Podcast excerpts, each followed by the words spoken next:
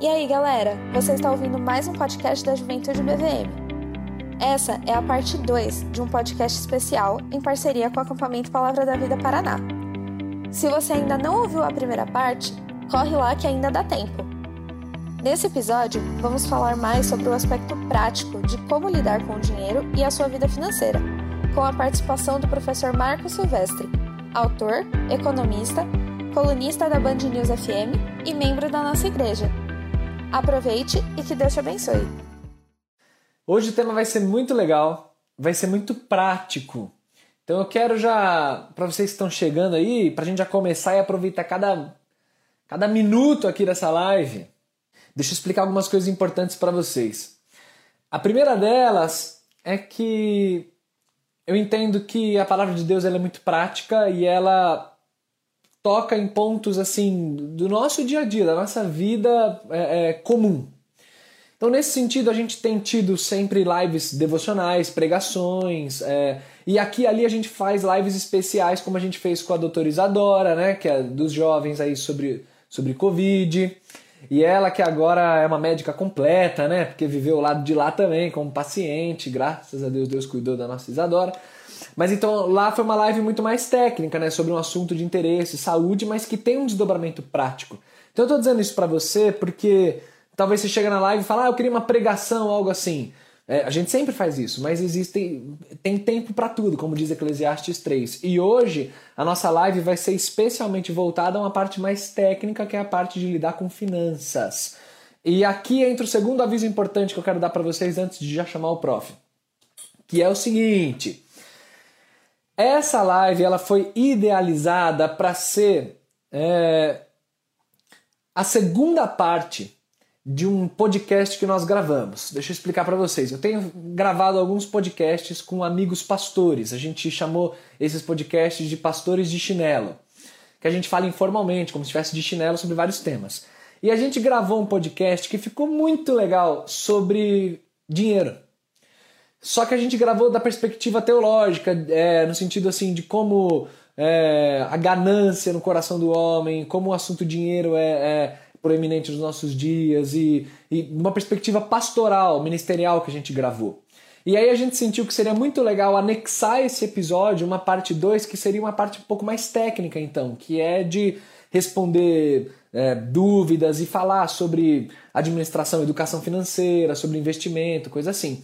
Então, por isso que a gente convidou o, o professor Marco Silvestre, membro da nossa igreja, e, e currículo vasto aí na área de finanças, para dar umas orientações para nós. Então, hoje a live vai ser muito voltada dessa, desse ponto de vista técnico, mas fique tranquilo se você não entende nada do assunto, porque eu sou como você, eu também não entendo nada. Então a gente vai caminhar juntos aqui e você vai passar a entender alguma coisa, tá? Então, que a proposta da live é essa. Então, quando a gente terminar de editar essa live, a gente vai soltar também a, a, a, a que eu estou chamando de primeira parte, que é uma perspectiva mais teológica. Isso vai ser só no nosso, nos, nos nossos canais, como é que fala? De, de, podcast, né? Spotify e afins aí que tem um podcast, tá bom?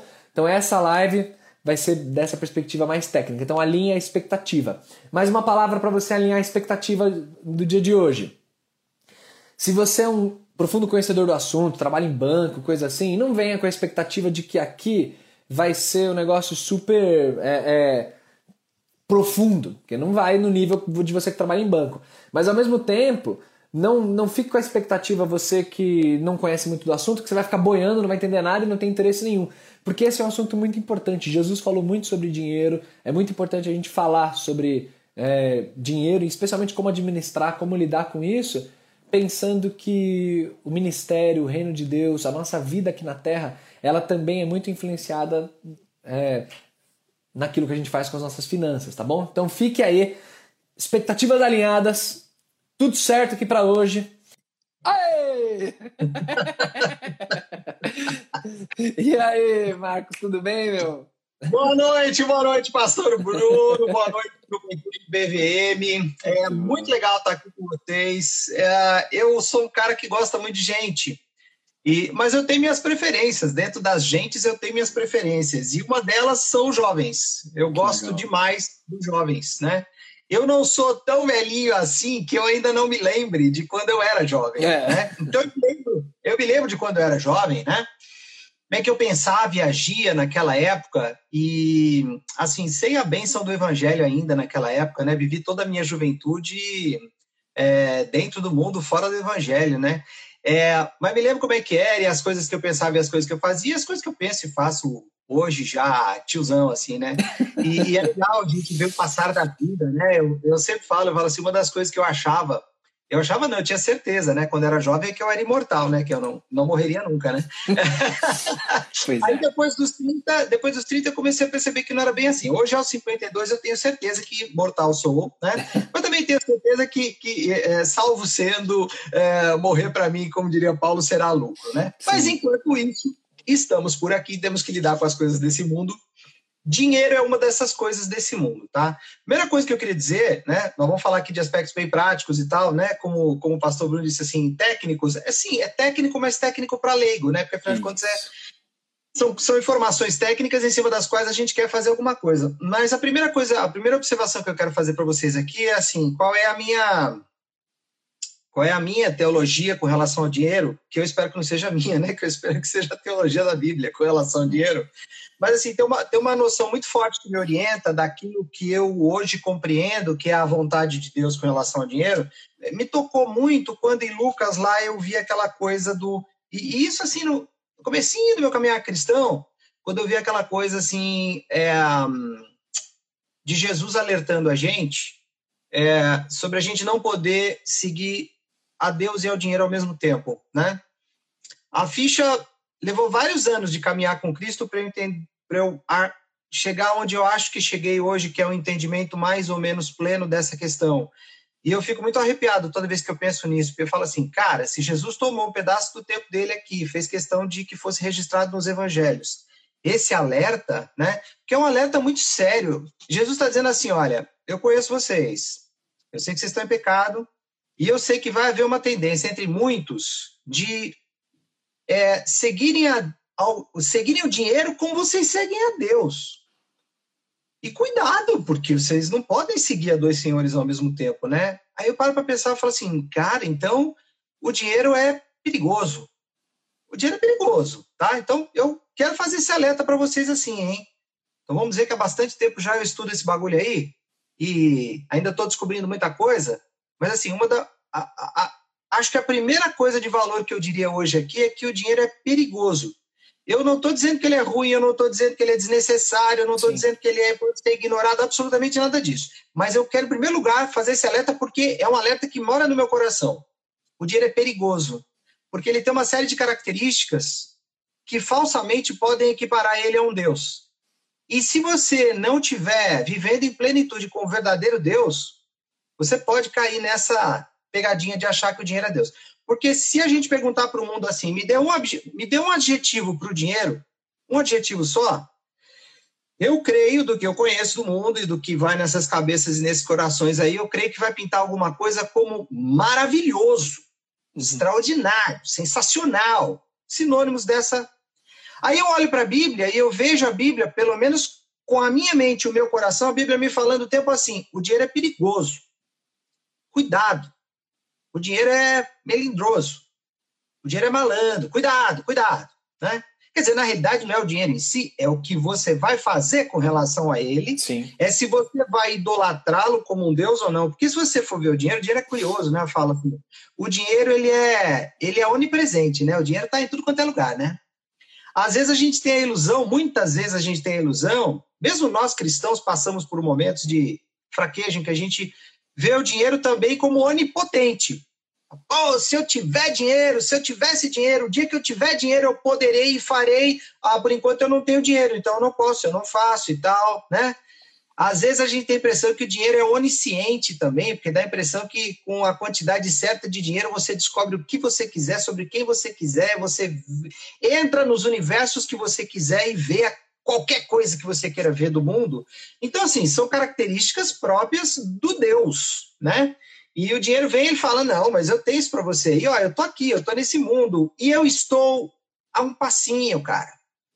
Se você identificar direito aí os segredos para chegar em mim, você vai me ter. E eu vou te dar o mundo. Tá parecendo meio papo do, do demo com Jesus no deserto, né? Mas às vezes, muitas vezes, eu vejo o né? dinheiro falando assim a gente mesmo, né? É. Venha me possua e eu te darei o mundo. Isso posto, esse alerta feito, melhor coisa, eu acho o seguinte: qual é, a qual é o escudo que nós temos, né? É, o escudo da fé, em primeiro lugar, lógico. Né? Se a gente vê com, com, com os olhos e a mente e o coração fixos e a vida fixa no verdadeiro Deus, a gente não vai se, se deixar balançar por outros deuses, né? Sim. Isso, pô, humanamente falando, mundanamente falando, secularmente falando, é aprender a lidar com a fera, é aprender a dominar a fera. O dinheiro, ele é muito, ele é poderoso, né? Ele é uma, ele é uma força é, arisca, mas ele é domável. E a forma de domar o dinheiro é conhecimento, é você conhecer, é você saber como é que ele funciona. É você como é, saber como é que funcionam as várias facetas do dinheiro, né? Porque o dinheiro ele é muito multifacetado. Né? Sim. E então você tem que conhecer as várias facetas do dinheiro e saber lidar bem com todas essas facetas para você garantir que você vai dominar o dinheiro, porque aí realmente ele vai poder ser um excelente servo, né? Quando Jesus nos faz lá a provocação, ele fala: se vocês forem dignos de lidar com as riquezas desse mundo ímpio, Quer dizer, se vocês não forem, quem vai confiar as verdadeiras riquezas? É a mesma coisa que dizer, se vocês forem, eu estou pronto para confiar a vocês as verdadeiras riquezas. Mas cuidado para que não sejam indignos, indignos né, de lidar com Sim. as riquezas, né? Você sabe e, que... e a dignidade está no conhecer. Sim, né? sabe que você citando esse texto me lembra algo muito legal que na época que eu fiz o seminário, meu meu TCC, trabalho de conclusão de curso, foi exatamente na parábola do mordomo infiel, em Lucas 16. É e como Jesus, que é um texto, uma parábola bem problemática, e como Jesus traz um ensinamento precioso sobre dinheiro ali, foram páginas e páginas, foi uma delícia ter, ter feito esse trabalho. Mas que legal, Aí... muito bom você ter aceitado aqui o nosso convite, bom demais. E eu quero aproveitar, então, extrair tudo que a gente puder dessa, desse conhecimento. Quem ouve, meus amigos lá, falam, oh, ele comentarista da Band News lá na sua igreja, que legal, quero ouvir, não sei o quê. Bom demais. Mas, Postão, deixa eu começar aqui com, com o roteirinho que a gente preparou aqui para você elucidar as mentes leigas aqui na, no assunto de, de dinheiro. Ó, primeira pergunta que eu, que eu tenho para para você, prof, é o seguinte, que hoje está muito, muito, muito na moda falar de investimento. A gente até brincou é, na, gravando lá o podcast que antigamente os jovens ficavam conversando de futebol, sei lá, hoje os caras conversam de quanto está o dólar, que a bolsa tá boa ou não tá, se, que as, as ações que estão melhores, e esse, meu Deus céu, tá, tá tão assim na moda o negócio, tá tão é, é, difundido esse conhecimento. E aí que vem a minha primeira pergunta, que é assim, talvez tenha gente acompanhando que não tenha conhecimento do básico do básico desse mundo assim, do mercado, dos investimentos, das finanças. Quando chega na hora do jornal que está lá o comentarista falando sobre queda do dólar, ah, o índice da Ibovespa, o cara fica boiando e tal. Então, assim, eu sei que o tempo é curto, mas de maneira bem objetiva, se você puder, assim, fazer a galera que não sabe, assim, Selic, o que, que é Selic, meu irmão? Eu nunca ouvi falar desse negócio. Dá um panorama, assim, pra gente do que, que é a base do mínimo do mínimo pra gente entender um pouquinho desse universo financeiro que é dito nos jornais e tal, por favor. Eu acho que como economista por formação, eu sou até meio suspeito para falar, mas eu entendo que economia é uma daquelas ciências básicas da vida que eu gostaria que todo ser humano é, dominasse e se não dominasse, pelo menos conhecesse. Eu gostaria de dizer dominasse mesmo, nesse sentido que eu falei da dominação do dinheiro, de você ter conhecimento a ponto de você poder lidar com essas coisas de forma que elas não mandem em você, que você é que comande elas, né?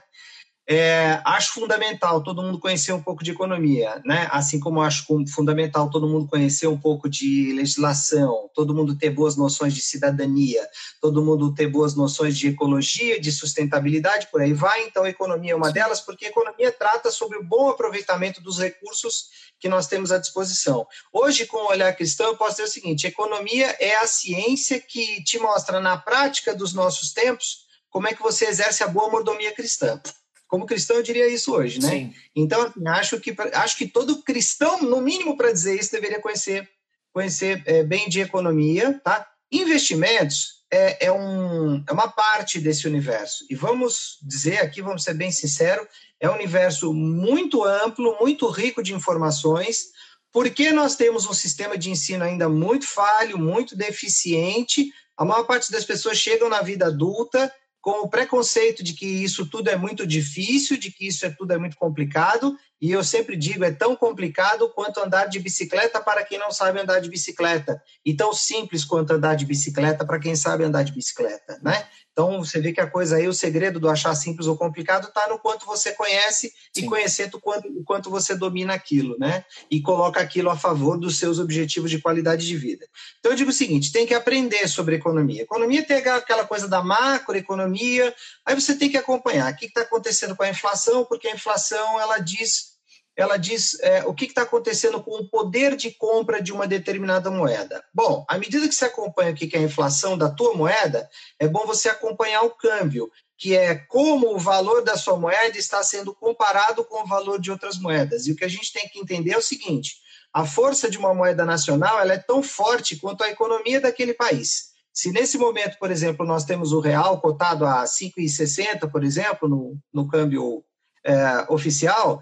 É, o, dólar, né? e, e nós, o, o, dólar, o dólar cotado a, a R$ 5,60 no, no câmbio oficial, e nós tínhamos há, um tempo atrás 4 e há um tempo atrás 2, e nós já tivemos 0,85 centavos de real para o dólar.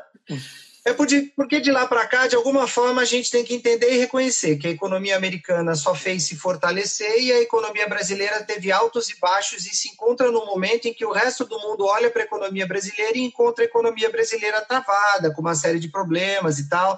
Se bem que eu não digo isso para instigar pessimismo em ninguém, não. Eu acho que a gente tem mais é que ficar otimista e, e como, como disse essa semana Guilherme Benchimol, que é CEO da XP, né, essa mega corretora de valores que nós temos no Brasil, ele disse: ó, se eu fosse um extraterrestre, chegasse de Marte aqui no globo terrestre e tivesse que escolher um país para empreender, eu escolheria o Brasil, porque o Brasil tem burocracias, o Brasil tem problemas, mas o Brasil, no Brasil ainda falta um monte de coisa. Então você tem uma série de oportunidades maravilhosas. Você vai para os Estados Unidos, você vai para a Europa, é tudo muito mais fácil, é tudo muito mais organizado. E qualquer coisa que você pensar em fazer, você tem milhares de concorrentes, para não dizer centenas, dependendo do ramo, você tem centenas de milhares de concorrentes, entendeu?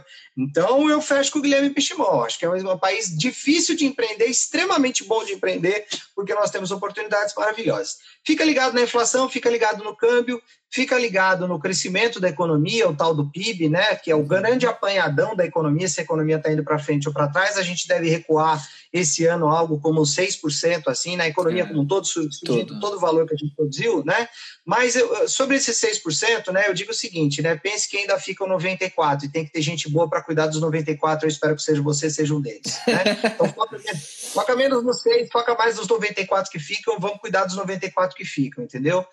Outra coisa que você tem que levar em consideração é a, a questão da tal da taxa de juros. A taxa de juros, a, a começar pela taxa de juros básicos da economia brasileira, a tal da taxa Selic, né? Em todo, Brasil, em todo país, você tem uma taxa de juros básicos. Em cada país, ela tem um nome específico. Aqui no Brasil, ela se chama taxa Selic, por motivos técnicos, que é até bobagem, né? é o nome. Ah, por que, que o pastor Bruno chama Bruno? Aí tem toda uma explicação.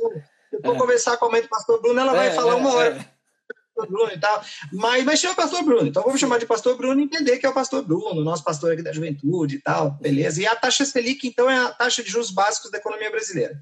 Ela é a menor taxa de juros que existe na economia, porque ela é, é, é aquela taxa de juros, tá? A qual, né? Investidores estão dispostos a emprestar dinheiro para o governo no título chamado Tesouro Selic, esse é o apelido dele no canal Tesouro Direto. Uhum. O nome técnico dele é LFT, Letra Financeira do Tesouro, mas ele se chama Tesouro Selic no canal Tesouro Direto. É você emprestando dinheiro para o governo, que por incrível que pareça, o governo brasileiro tem uma série de problemas, mas como pagador da dívida externa, da dívida interna Interno. e da externa também. Da dívida interna, ele é absolutamente impecável, pelo uhum. menos até o momento e no que a gente pode olhar aí para os próximos anos, por enquanto, tá? Então, quando você está emprestando para o governo, você está fazendo uma aplicação super segura. Você está comprando um título Tesouro Selic, você está fazendo uma aplicação super segura. E hoje o governo diz: hoje eu pago para você 2% nesse Tesouro Selic, 2% ao ano. Tá? Há quatro anos atrás, há exatos quatro anos atrás, a taxa de juros básicos da economia brasileira era 14,25%. Era sete vezes maior do que a taxa atual. Num período é. de apenas quatro anos, nós temos, tivemos uma redução para um, set, um sétimo daquele patamar. E isso mexe demais com o universo dos investimentos, que eu sei que é um universo que tem grande apelo para o público jovem, e Sim. fico muito feliz com isso, porque eu sempre digo, pastor, que assim, os investimentos, os bons investimentos pelo menos, eles são um canal, uma ferramenta, um instrumento para a gente a, a, chegar mais próximo e conseguir concretizar os nossos principais sonhos de compra e consumo nessa vida, os grandes sonhos de compra e consumo que a gente tem. Uhum. Porque assim, tem pequenos sonhos, pequenos desejos, até a gente pode chamar, que a gente satisfaz com o dinheiro que a gente tem no bolso, com o dinheiro do dia a dia, com o salarinho aí, do tal. Eu vou lá, se eu tiver uma vontade muito grande, por exemplo, coisa que me acomete frequentemente, por exemplo, o meu sonho de padaria, né? Cara, eu pego, eu pego o meu cartão de crédito ou de débito, eu vou até a padaria, eu como sonho de padaria, eu pago lá quatro, cinco, seis reais no sonho de padaria e eu satisfaço aquele meu desejo na hora. Mas se eu quiser comprar um Jeep, né? Um dia eu quis comprar um Jeep, eu não tinha um Jeep ainda, mas eu queria um Jeep, né? Aquele cara que tá ali no fundo ali, ó, eu queria um cara daquele, né? E eu não tinha um cara daquele. Eu disse assim: ô, oh, peraí, isso aí custa um dinheiro. Independentemente se você vai comprar seminovo, fazendo um excelente negócio como eu fiz, ou você vai comprar um zero, você vai comprar um importado nacional, não vamos entrar nesses detalhes, não. Mas o fato é assim: não é o preço de um sonho de padaria, né? É, é um dinheiro que eu preciso aprontar esse dinheiro, né? Então, daí eu, posso, eu tenho três caminhos, né? Quando eu tenho um grande sonho de compra e consumo como esse. Eu posso olhar e falar, Jeep não é para mim, né? Eu sou filho de Deus, mas eu sou um daqueles das categorias das castas inferiores. Então, não, Jeep não é para mim, não, eu vou, é, eu vou me frustrar com relação a isso. Ou você pode olhar e falar assim, não, que é isso, não, que vida é essa sem Jeep? Tem mais é que ter Jeep mesmo tal. E o negócio, tem um negócio de Bitcoin aí agora, eu vou aplicar em Bitcoin, cara, você vai ver, eu vou botar aí 5 mil reais, daqui a pouco eu já tô com 400 mil reais, custa um carro desse zero hoje, eu vou lá e compro. O quê? Tá pensando o quê? Né? É, eu acho que esses dois aí estão com problemas, né? Tanto aquele que desiste fácil do sonho, né? Porque uma coisa é o cara viajar na maionese, ele fala que ele quer a Ferrari Testarossa, último modelo, aí eu vou falar, mano ou menos, né? Porque tá puxado aí. Sim. Mas se o cara me disser que ele quer comprar um Jeep, eu vou falar, ó, você tem excelentes Jeeps de segunda mão com três ou quatro anos de uso, por exemplo, no valor de 45 mil reais excelentes para off-road, tá? Então, quando eu falo Jeep, eu estou pensando sempre em off-road, né? Eu falo, com 45 conto hoje, você compra um excelente carro para fazer off-road quase pesado, né? É mesmo, prof, é. Ó, então não é tão viajar na maionese, não é, né? E aí, você tem os 45 conto, é, tá brincando, cara? Não tem esses 45 mil, mas você vai fazer o quê, então? É, eu vou desistir, eu tinha esse sonho. Não, você não vai desistir. É, é, eu vou pegar os cinco contos que eu tenho e botar no Bitcoin. Você também não vai fazer isso. Você não vai pegar os cinco contos que você tem e botar no Bitcoin e achar que ele vai virar 45 e você vai comprar esse Jeep, né? E aí, qual seria a terceira via, prof? Bom, você tem 5 mil de largada, então vamos nos 5 mil de largada, vamos pegar os teus ganhos mensais, vamos abrir capacidade de poupança, vamos encontrar bons investimentos. Quando você focar no bom investimento, você vai acumular dinheiro, você vai ter trazendo dinheiro novo um pouco todo mês, e você vai estar multiplicando no sentido de rentabilizar aquele dinheiro. Então você acumula e multiplica, acumula e multiplica, acumula e multiplica, chega uma hora você tem os 45 mil reais, você vai lá e realiza o seu sonho. Então, assim, fundamental o caminho do investimento para quem tem e quem não tem grandes sonhos de compra e consumo. De repente eu estou falando Jeep, você fala, ah, meu sonho não é nada disso, eu nem carro quero ter, para mim tá ótimo, eu vou de, de metrô, eu vou de ônibus, eu vou de Uber e tal, mas você quer o quê? Ah, eu queria conhecer a Islândia. Bom, eu não conheço a Islândia ainda. Vamos ver até se a gente combina a gente junto. Tem jovem é um que já conhece, viu? Tem jovem, mais de um aqui da igreja que já, já fez isso. Ah, olha lá! E você vai dar seu depoimento, amiguinha, amiguinha, Exato. se não é, se aquilo não é maravilhoso. No meu Uma caso, prima minha. Eu já conheço Ibiúna, já conheço é, é, Sapopemba, conheço tudo isso aí. Né? Nós vamos fazer, viu, pastor? Nós vamos fazer ainda uma caravana para a Islândia, entendeu? Sim. Agora, a gente sabe que a gente vai ter que separar os cobres aí, porque vai, mesmo numa, numa versão mais modesta, não, mais é muito econômica, caro, é muito caro. vai alguns contos, mas assim, se realmente for uma coisa que você acha que é importante, está no teu coração e tal, beleza? Você vai trabalhar, você vai ganhar, você vai gastar direito, você vai ficar longe das dívidas devoradoras, é, pode até ter dívidas, mas desde que elas sejam prudentes e bem planejadas, você vai abrir capacidade de poupança. Você vai pegar, aplicar, vai acumular, vai multiplicar e chega uma hora você tem a grana para ir para a Islândia, entendeu? Então é importante aprender sobre investimento. Sim, Sim. E nesse cenário que eu estou falando, onde a tal da taxa Selic dos juros básicos despencou, tá? Significa basicamente o seguinte: as aplicações conservadoras de renda fixa que já tiveram uma rentabilidade real muito atraente nesse país, hoje estão pagando, em termos reais, praticamente nada. Eu dou aqui rapidamente o exemplo da caderneta de poupança, que a gente entendendo o que está acontecendo com a caderneta de poupança, fica fácil entender o que está acontecendo com as outras aplicações conservadoras. A regra da poupança diz hoje que uh, o aplicador vai receber 70% do que for a taxa Selic. Taxa Selic 2% de remuneração ao ano, 70% disso dá 1,40% ao ano. Você não paga nenhuma taxa na poupança, não paga imposto de renda, então o que você vai ganhar é 1,40% líquido. Mas esse é um ganho ilusório. Por quê? Porque qualquer aplicação financeira que você escolha, ela tem que proteger o seu dinheiro, permitir que você acumule e multiplicar. Mas ela começa protegendo, tá? Protege do corvo, do urubu, do ladrão, do golpe e da inflação a inflação, o desgaste do poder de compra da moeda. Toda economia tem inflação, isso é um fenômeno natural, ocorre em todas as economias. No Brasil nós temos, ela está bem baixinha hoje, mas ela deve fechar o ano com algo acumulado entre 1,5% e 2%. Eu estou achando que mais para perto da ponta do 2%.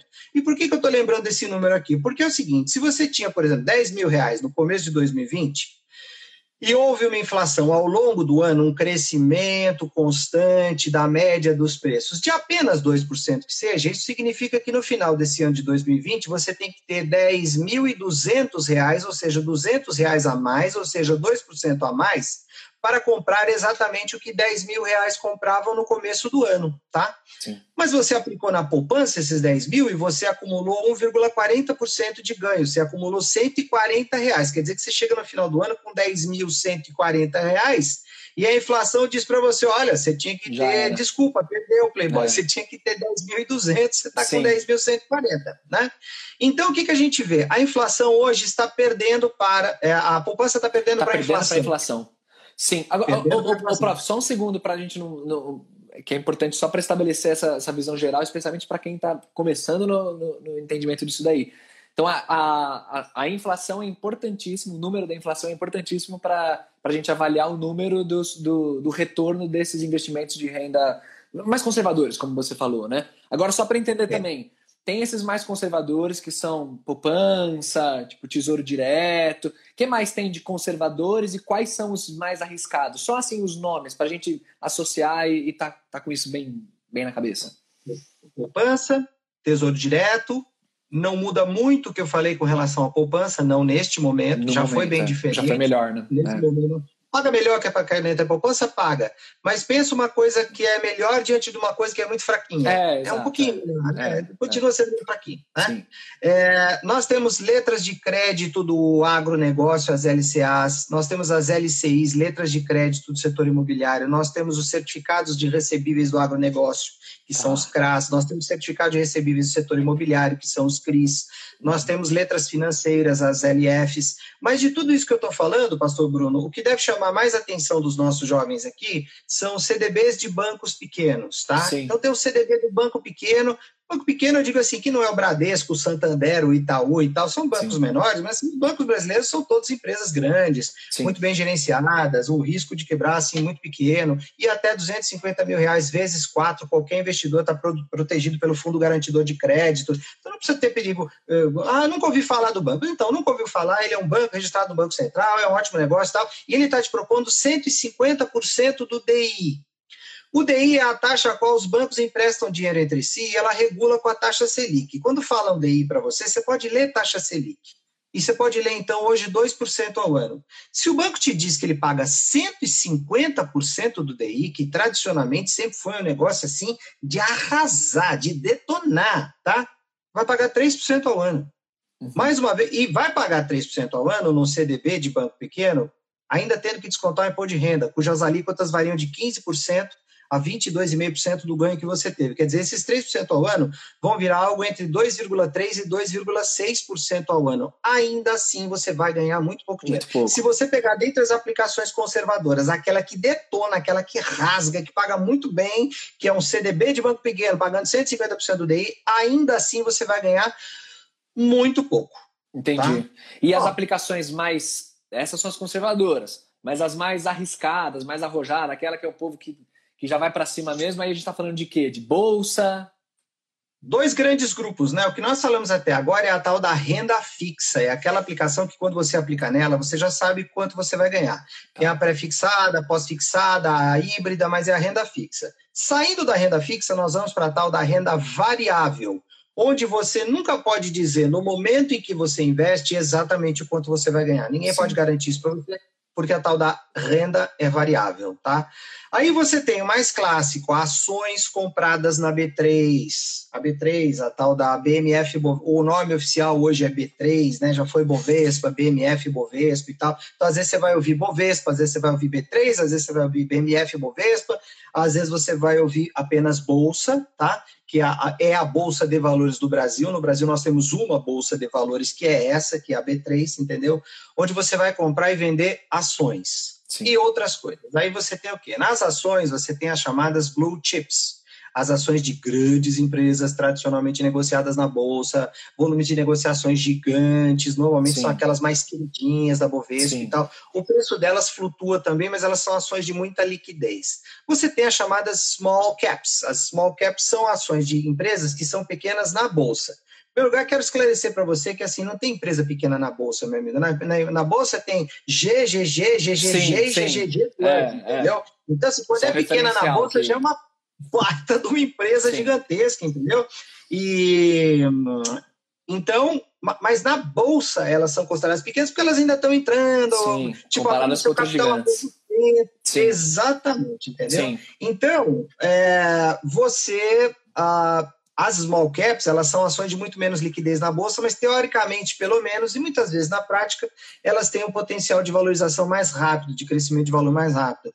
Uma das queridinhas do mercado hoje, que é a ação do Magazine Luiza, há poucos anos atrás, ela era uma small cap, ela era Entendi. uma empresa entrante, estava chegando no mercado da bolsa e tal. Você tem outro grupo interessante, pastor, que são as ações que pagam dividendos. São aquelas Sim. ações que, periodicamente, a cada três meses, a cada três, é, seis meses ou a cada ano, né?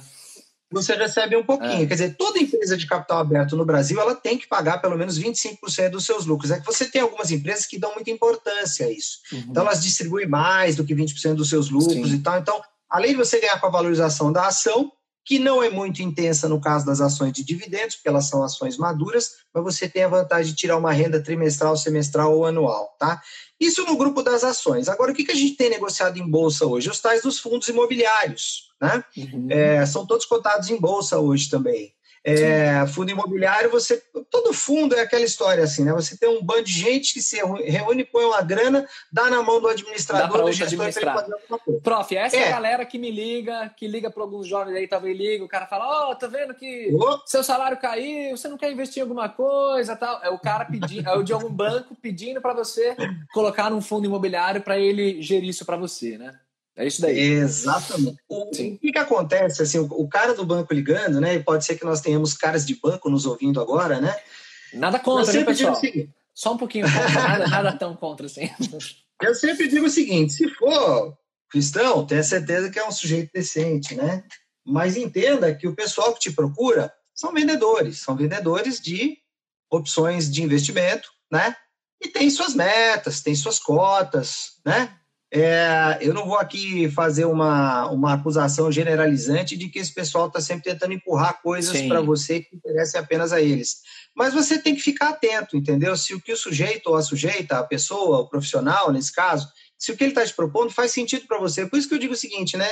É, eu sempre falo o seguinte: eu gosto de, sempre que eu vou tratar com um profissional de qualquer área, eu digo que eu gosto de estar o mais bem informado que eu puder sobre a especialidade daquele profissional, Sim. tá?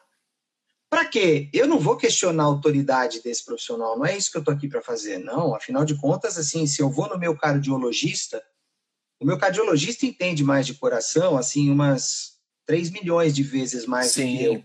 Mas essa uma vezinha que eu entendo me ajuda a conversar com ele, me ajuda a conversar. É. E ter uma conversa, conversa bacana. É como eu me sinto aqui. Produtiva. É como eu me sinto aqui não, nessa live. É, não, o legal é isso. Então fala assim, fala, olha, eu de repente eu não tenho esse conhecimento todo, mas eu tenho aquela base com a qual eu posso Sim. gravar um diálogo, um diálogo interessante. Mínimo, mínimo. Um diálogo, exatamente, mi, o, aquele mínimo que pode resultar para você que está me vendendo uma boa opção de investimento, uma venda, e para eu que estou comprando, fiz uma boa compra, eu adquiri um bom investimento para minha vida, entendeu? Sim. Então é mais nesse sentido, né? E aí, então, você tem lá na Bolsa, você tem os fundos imobiliários, você tem os fundos de índices, tá? Os fundos de índices são aqueles fundos que tentam replicar na sua política de gestão, quando eles compram e vendem, vendem ativos, índices que a própria Bolsa tem. Por exemplo, você tem lá o BOVA11, né? Porque todas as ações é, de empresas ou de fundos cotadas na, na B3, elas têm o que a gente chama de ticker, né? Que são quatro letrinhas e um número, quatro letrinhas e um número, né? É, por exemplo, esse fundo de índice que eu vou falar, o BOVA 11, é B-O-V-A 11, tá? Ah, o BOVA 11, ele é um fundo cuja política de gestão quer replicar aquilo que acontece com o Ibovespa, que é o principal índice da Bolsa é, B3, que um dia foi Ibovespa, tá? que monitora o que está acontecendo lá com as 60 e poucas ações mais negociadas. Então, o sujeito vai lá e fez um fundo, esse fundo compra e vende ações na mesma proporção da colocação dessas ações entre as 60 maiores, aqui 60 e poucas maiores, do Ibovespa. Então ele Sim. simula o Ibovespa. Porque de repente você fala assim: "Ah, eu queria, eu queria acompanhar a bolsa, eu queria colar na bolsa, eu não queria Sim. colar nesta ou naquela ação, eu queria colar na bolsa". Então você fala: ah, "Você quer colar no Ibovespa, porque a bolsa tem outros índices Sim. setoriais, mas o principal deles é o Ibovespa". Ah, então você investe nesse fundo de índice chamado BOVA 11, porque esse fundo ele replica o que, que acontece que com o Ibovespa. Não, legal. É o... Agora, o prof, legal, essa primeira parte, e só para quem está ouvindo, acompanhando a live aí, ficar ligado no nosso, nosso roteiro. A gente está falando, estou começando falando sobre investimento, só para a gente ter uma noção geral disso. A gente vai ter uma partezinha de educação financeira também, e, e, e vai ter depois as dúvidas de vocês. Provavelmente a gente vai, vai esperar terminar essa live, porque ela tem um tempo, e vai começar uma outra. Provavelmente vai ser assim. Então vocês fiquem aí atentos e fiquem firmes com a gente, tá? Deixa eu perguntar uma coisa, prof, então. Você passou pelas partes mais, os investimentos mais conservadores, que hoje estão no momento rendendo um pouco menos, até pelo que eu entendo, você me corrija se for errado daqui a pouquinho, mas eu, eu entendo que eles fazem isso até para incentivar um pouco mais o consumo, porque está tudo parado na pandemia, né, tal, e deixar dinheiro parado não vai ser bom para diante de que o país já está parado, o mundo já está parado, né? Mas hoje está assim a, a, a esses, esses mais conservadores e os mais ousados. Essa é a pergunta que eu queria te fazer eles têm um, um, apelo muito grande hoje, né? Até por isso está essa moda, todo mundo falando de bolsa, jovens falando de bolsa, e eu vou chamar isso aqui carinhosamente de efeito Betina, lá daquele comercial lá, da Oi, meu nome é Betina e tal. E eu queria saber de você qual a sua leitura sobre essas, eu vou colocar aspas aqui, tá? Promessas de enriquecimento rápido, essa coisa de fazer investimentos ousados, especialmente falando para um público jovem, assim, se isso não é meio Las Vegas, assim, meio cassino o negócio, ou não é bem assim? Tipo, dá para investir sim, só não vai nessa hype toda que tá? Como é que você lê esse, esse momento que a gente está vivendo? Pastor, eu acho que se, se tem uma das coisas que eu acho que aprendi sobre o público jovem, é que você nunca deve chegar para um jovem e dizer para ele: ah, você não pode. Você não pode fazer isso. Quer dizer, não estou falando no sentido da proibição das coisas ruins e erradas. Claro, não. claro. Assim, não pode em termos de sonho, né? Porque eu estou imaginando assim, você pega um cara feito Elon Musk, né? Que hoje é o, eu diria assim, talvez é o mega empreendedor mundial que mais ponto. Ele ainda não é o cara mais rico do mundo, ele só é o oitavo mais rico do mundo. É. Mas ele é... não ganha tanto assim. Está abaixo do ranking, coitado. Mas ele seguramente assim, de todos os empreendedores mundiais, assim como um dia já foi o Steve Jobs e assim como um dia já foi o próprio Bill Gates, hoje seguramente a gente pode dizer que o Elon Musk é o mais inovador deles, né? Uhum. Ele é o dono da Tesla, por CEO da Tesla, é hoje a empresa automobilística com maior cotação de mercado que produz os carros elétricos elétricos, todos os carros Tesla são carros elétricos, né? É, é o CEO da SpaceX, né? Essa empresa que está em parceria. Você já pensou o que, que seria alguém pensar um tempo atrás em fazer uma parceria com a NASA para fazer voos comerciais para o espaço e tal? Pois é, esse cara está fazendo essas coisas, tá? Como toda figura, assim, com essa projeção toda, tem polêmicas e tal, não vamos entrar nessas polêmicas. Eu só estou lembrando o seguinte: o Elon Musk nasceu na África do Sul e ele se mudou para o Canadá quando ele tinha 17 anos, sozinho, tá? É, sozinho, sem, sem a família, ele foi sozinho, porque ele achou que a África do Sul seria pequeno para os sonhos e ambições e tudo aquilo que ele pretendia realizar. Então ele foi para o Canadá, depois de um tempo a família foi, e aí do Canadá ele foi para os Estados Unidos. Então ele, ele, inclusive, ele tem essas três cidadanias, né? Ele é africano do Sul, ele é canadense e é, é americano também. E hoje ele atua maiormente nos Estados Unidos, para não dizer no mundo todo, mas ainda o mercado americano é o grande Sim. mercado de Elon Musk. Então, você imagina se aos 17 anos alguém tivesse dito para você, falar o seguinte: Elon, Elonzinho, é, para de viajar, cara. Você, você fica pensando com carro elétrico, você faz foguete, filho. Foguete é coisa de brincadeira de criança. Cresce, Elon, cresce. Para de sonhar com foguete, para de sonhar com essas coisas futuristas todas. Cai na real, moleque. Vai trabalhar, vai ganhar dinheiro e tal. Então, eu acho, eu hoje não me vejo no direito de, de virar para nenhum jovem e dizer assim: ah, você está viajando na maionese, né, meu? O que, que eu faço então? Porque às vezes eu tenho essa esse sentimento às vezes eu vejo as ambições de alguns jovens, eu interajo bastante com jovens, e o sujeito vem e me conta os sonhos dele muito abertamente. Primeira coisa, eu respiro fundo, porque eu falo, ai meu Deus, esse sujeito, essa menina está esperando tanto da vida, né? Mas, ao mesmo tempo, quem sou eu para, nesse momento, abrir o papo aqui dizendo assim, calma, menos. Não, então, eu, eu, o que, que eu faço? Eu falo, bom, tá bom, pode ser, eu não sei. Eu não sei, pode ser. Se é cristão, eu digo, eu não sei se é o que Deus tem reservado nos planos dele para a tua vida, né? Mas ele vai confirmando ou negando isso para você ao longo do tempo, fica frio também. Ele vai te tirando as roubadas e vai te dando uma orientada aí também e tal. Mas pode ser. Só que é o seguinte, então vamos ver quais são os passos necessários para isso, tá? Então eu digo o seguinte, olha, uma boa metáfora, que eu gosto de metáforas porque elas ajudam a gente a entender Sim. situações complexas, né?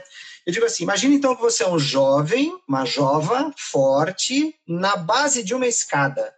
Você está olhando a escada. Os seus sonhos, eles estão alto na escada os grandes sonhos, né? Porque os pequenos, o sonho da padaria a gente resolve aqui depois dessa live.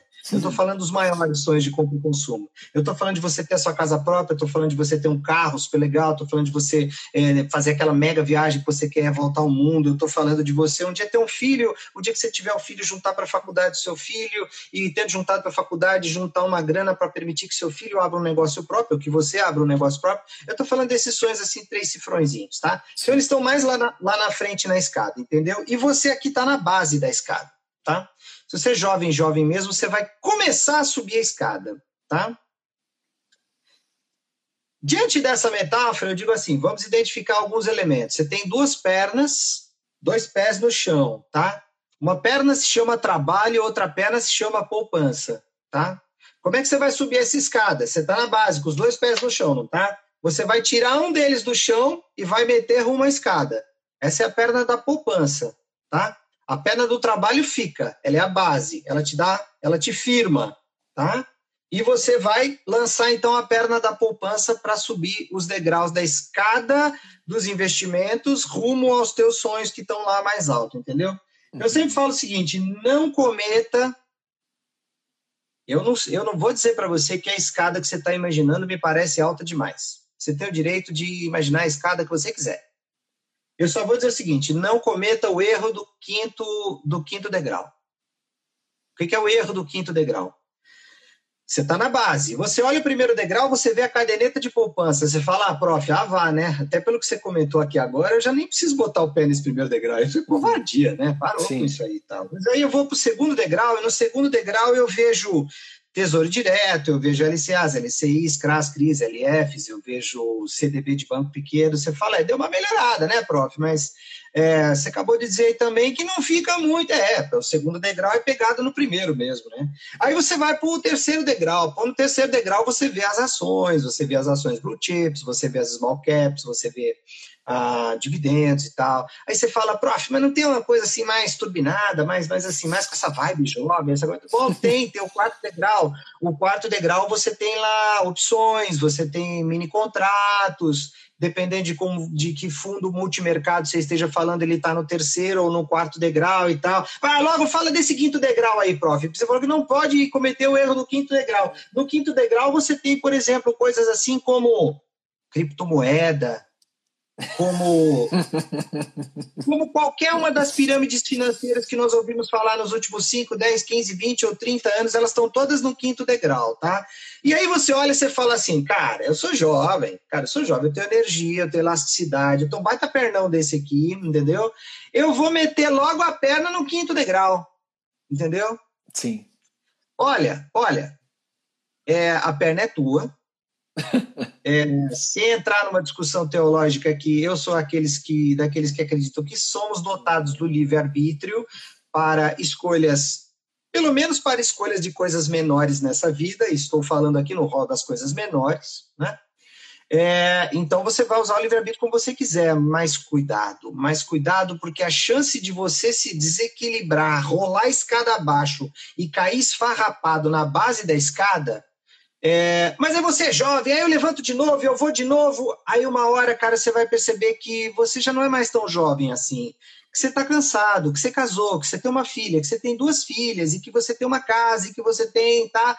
E aí você, por querer por não se precaver com relação ao erro do quinto degrau, você não sai da base da escada. E os teus sonhos Sim. vão ficando lá na frente, entendeu? Ou você vai ser daqueles que a vida inteira vai estar tá tentando lances espertos para pular para o quinto degrau, apenas é. para descobrir que, que existem uh, N formas de esborrachar a cara no chão. Sim. Entendeu? Isso é muito Então aí eu falo o seguinte: olhe todos os degraus você vai poder interagir com todos os degraus. Mas vamos fazer o seguinte, vamos passo a passo.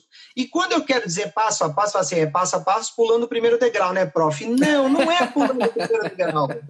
Porque se hoje, cara, você ganha sua graninha lá, você está conseguindo poupar muito pouco, você tem 3 mil reaisinhos, ainda oh. é na caderneta de poupança, cara. E ó, aqui, ó, 3 mil reaisinhos, oh. você viu que eu já... Oh.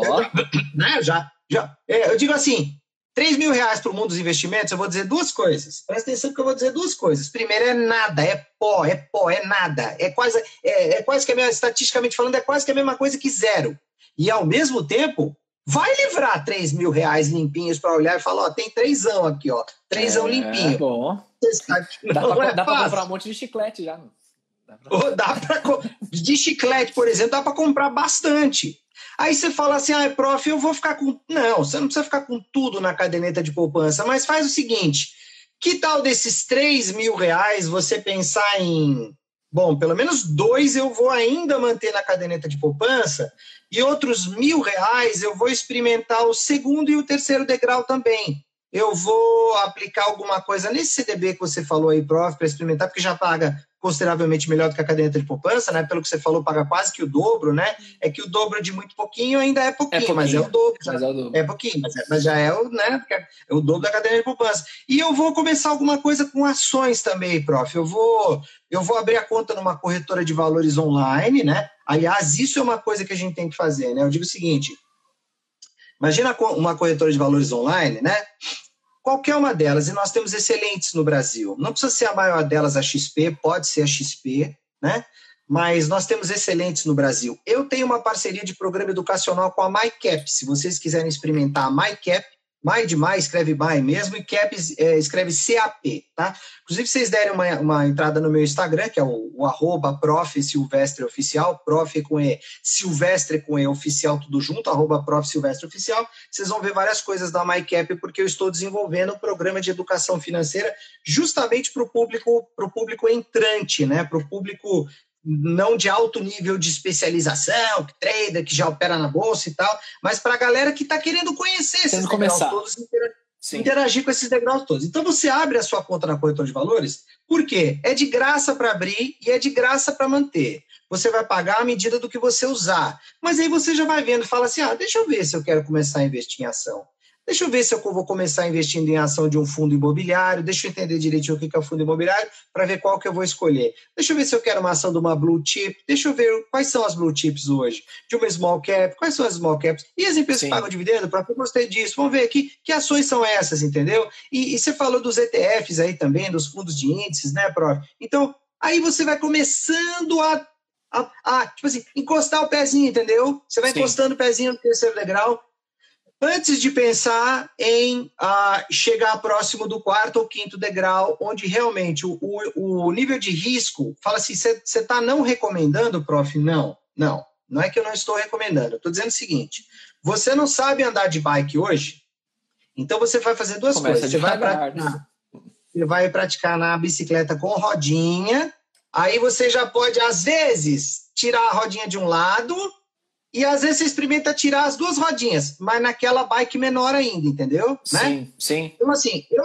eu não vejo problema nenhum do sujeito que, né? Um amigo meu recentemente comprou uma bike, ele veio me mostrar 37 mil reais, pastor. Ele pagou numa bike, Tá doido. entendeu? Né? Pneu é, de é ouro. um pouco menos que um pouco menos que vale meu apartamento, por exemplo, né? mas, mas olha, eu entendo, eu até entendo uma coisa que poderia passar absurda, assim, porque assim, esse cara tem um amor pelo ciclismo, o ciclismo é a vida dele, assim, de um jeito Sim. e tal.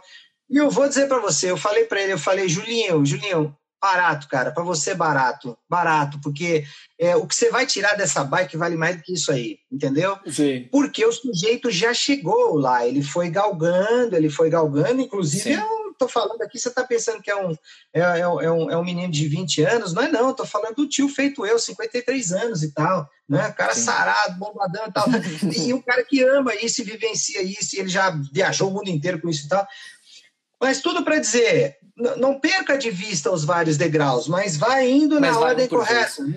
Prof, esse Eu conselho, ele é, ele é, do meu ponto de vista, ele é fundamental. Ele é, é bem equilibrado porque mantém a pessoa olhando lá na frente, até sonhando, até mesmo numa situação difícil que de repente ela viva hoje, mesmo de aperto financeiro, mas também ajuda os outros a terem a prudência, a irem um passo de cada vez.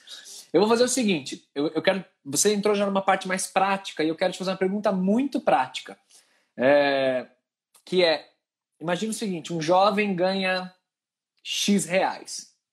Sei lá quanto aí cada um, cada um ganha, o cara ganha X. Aí, ele paga as contas básicas dele lá, celular, não sei das quantas que ele paga, se ele ajuda um pouquinho em casa, resolve as contas básicas dele sobra Y, sobrou um- algum pouquinho ali.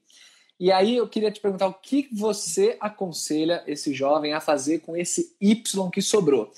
Primeira coisa, olha esse Y% aí e ache pouco. Diga assim, é pouco. Uai, mas você nem sabe quanto é. Pro... Exatamente. Eu estou dizendo que se hoje é Y, pode ser mais, tá? Se hoje você está com mil, milão de ganho e está poupando 100, você fala assim, não, isso aqui tem que ser 150, 200, entendeu? Se é 200, você fala, não, isso aqui tem que ser 300. Se for 300, eu vou falar, bom, já começou a ficar mais bonito esse negócio aí, né? Porque, Uhum. assim, não tem uma porcentagem exata, né, pastor, para a gente dizer isso aqui é o perfeito, é o ideal, né? Mas a gente, o, o que a gente sabe, vamos tentar nos afastar daquela raciocínio assim. Quem hoje, né, é, gasta tudo o que ganha hoje, nunca acumula. Nunca Nunca, nunca, nunca acumula. E não acumulando, nunca multiplica. Quer dizer, então é uma questão óbvia, né? Sim. Então, quanto mais a gente puder, de forma saudável, sem ter apego ao dinheiro, sem ter amor ao dinheiro, sem ser mão de vaca, quanto mais a gente puder se afastar dessa coisa de hoje eu gasto tudo que eu ganho hoje, porque eu digo para vocês, gente, aí eu falo da experiência de 30 anos atuando como educador financeiro, né?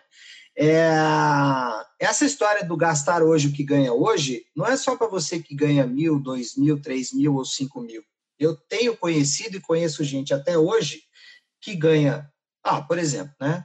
Caso bem recente, um determinado é, empresário que, em função da dificuldade que os negócios da sua família enfrentaram nos tempos recentes, ele teve que ter as retiradas mensais dele ah, reduzidas para 300 mil reais mensais. E essa pessoa se queixando diz assim: aí não dá para juntar nada, né? Porque assim, pingou na conta, vai. 300 mil reais por mês. Então, se você acha que isso acontece com você porque é pouco, não. Isso acontece com quem não tem disciplina poupadora. Quem não tem disciplina poupadora, independentemente do quanto ganha, a vida inteira vai gastar tudo que ganha e vai se uh, desculpar dizendo assim, não, é que o que eu ganho não é suficiente para dar conta do recado, entendeu? Então, assim, não caia nessa. Independentemente do quanto você ganha, você vai assim, o mínimo de 10% eu vou poupar, idealmente eu vou tentar me aproximar mais dos 30%, como se Uau. fosse mais ou menos assim, cada três reaisinhos que a gente ganha hoje, dois a gente queima hoje. E o outro, o que, que a gente faz, tá? Aí deixa eu fazer um esclarecimento aqui sobre essa questão da poupança, pastor, tá? Porque, assim, o gostoso, o bom, aliás, é para isso que foi feito, é, o dinheiro é gastar. É gastar. Não, é lógico, é gastando que a gente compra as coisas que a gente quer ter para nossa Sim. vida, a gente proporciona as experiências que a gente quer ter e tal. Então, o dinheiro foi feito para gastar, ele não tem outra finalidade e tal, né? É... Aí o sujeito fala assim, então, né? E poupar é o oposto de gastar, né? No primeiro momento, realmente é. Poupar é o oposto de gastar, então. Então, você está me recomendando uma coisa assim que não tem apelo, que não tem motivação é. para isso. Gastar depois. Não tem graça, isso é, isso é coisa de velho, essa coisa de porque nada, cara. Eu quero mais é gastar, é curtir a vida, eu quero aproveitar a vida enquanto eu posso, enquanto eu tenho a minha grana. Então eu vou falar o seguinte: não, não, não, é para gastar. Você vai poupar para gastar. Tá, me explica isso aí, vai poupar para gastar. Não, nós não dissemos que tem alguns sonhos que você tem aí de compra e consumo maiores, são pedradas maiores no seu bolso e que você precisa aprontar dinheiro, senão você não realiza esse sonho, ou você fica com coisas ilusórias e que de uma hora para outra você vai achar que as portas da esperança vão se abrir para você e você vai achar um, um, jeito rápido de fazer uma fortuna, ou então você vai tentar poder de dívida, porque ah, pobre é assim mesmo, pobre só com dívida e tal, eu sei que eu pago um monte de juro para o banco, eu enriqueço o banco, eu empobreço, mas não dá e tal, né? Não, você não vai fazer nada disso. Você vai falar, não, eu quero é sair, prof, do eu, eu, vou, eu vou poupar, eu vou aplicar, eu vou acumular, eu vou multiplicar, eu vou juntar a grana, aí eu tendo dinheiro em mãos, dinheiro tem poder, calma, também não é assim, não é um poder qualquer, mas é um poder bem específico, chama poder de compra, e quando você tem o dinheiro acumulado em mãos, você vai lá e exerce o seu poder de compra, fazendo um bom negócio, e você vai ter duas alegrias, ter satisfeito um desejo que você tinha e ter feito um bom negócio, inclusive para contar para os amigos, né, na, na roda, no bate-papo lá depois em torno da pizza, você fala, pô, você não acredita no negócio que eu fiz, tal. Pô, cara, cheguei lá com a grana e tal, negociei, maior desconto, ainda parcelei um pedaço, lá, tá, beleza. Então, o sentido todo é esse, tá? Mas para isso precisa estar nessa pegada de dizer assim, no mínimo 10% eu vou poupar, idealmente 30% eu vou poupar para poder gastar mais na frente com algo mais legal, com algo mais importante, algo que eu acho bacana para minha vida, sem frustrar esse sonho, é, sem querer pegar atalhos e sem querer entrar em dívida para fazer esse sonho que vai ficar muito mais Então, caro, uma fórmula, né? uma fórmula meio é, básica que daria para a gente aplicar é que você falou idealmente 30%, mas pensando talvez para quem está começando, quem está lidando com essa realidade de poupar, tentar enxugar ali o orçamento mesmo, algo em torno tipo 80, 10, 10, assim, 10 é o dízimo, outro 10 é o poupar e o 80 é o, é o pagar as contas e consumir hoje. Se o cara, se o jovem chegar nisso, ele já está num primeiro passo de um bom caminho, vamos falar assim. É, na realidade, eu diria então 70, 10, 10 nesse conceito aí, pastor, porque eu, eu tenho recomendado as pessoas façam isso, façam o seguinte, né? É, 10 você vai entregar de dízimo, 10 você vai é, oferecer, você vai ofertar, né? Você vai entregar como Legal. oferta. E os outros 80 passam a ser o seu 100, né? Entendi. Então, assim, primeiro, durma, durma tranquilo que você tá que você tá é, seguindo uma instrução de Deus para a prosperidade da tua vida e da igreja, do povo de Deus como um todo, de que você está entregando dízimo onde você deve entregar, de que você, através das suas ofertas, está andando uma milha a mais, né? Porque se é uma coisa que Deus tem a plena possibilidade e capacidade de fazer, te dá força para andar essa milha a mais, se ao menos você se predispuser a andar essa milha a mais, e aí os 80 que ficou é o meu 100 que eu vou ver o que, que eu vou fazer com esse 100. Desse 100, você vai pegar 30. Enquanto você não chegar no 30, você não sossega. E você vai Boa. chegar no 30 a partir dos 50, pastor.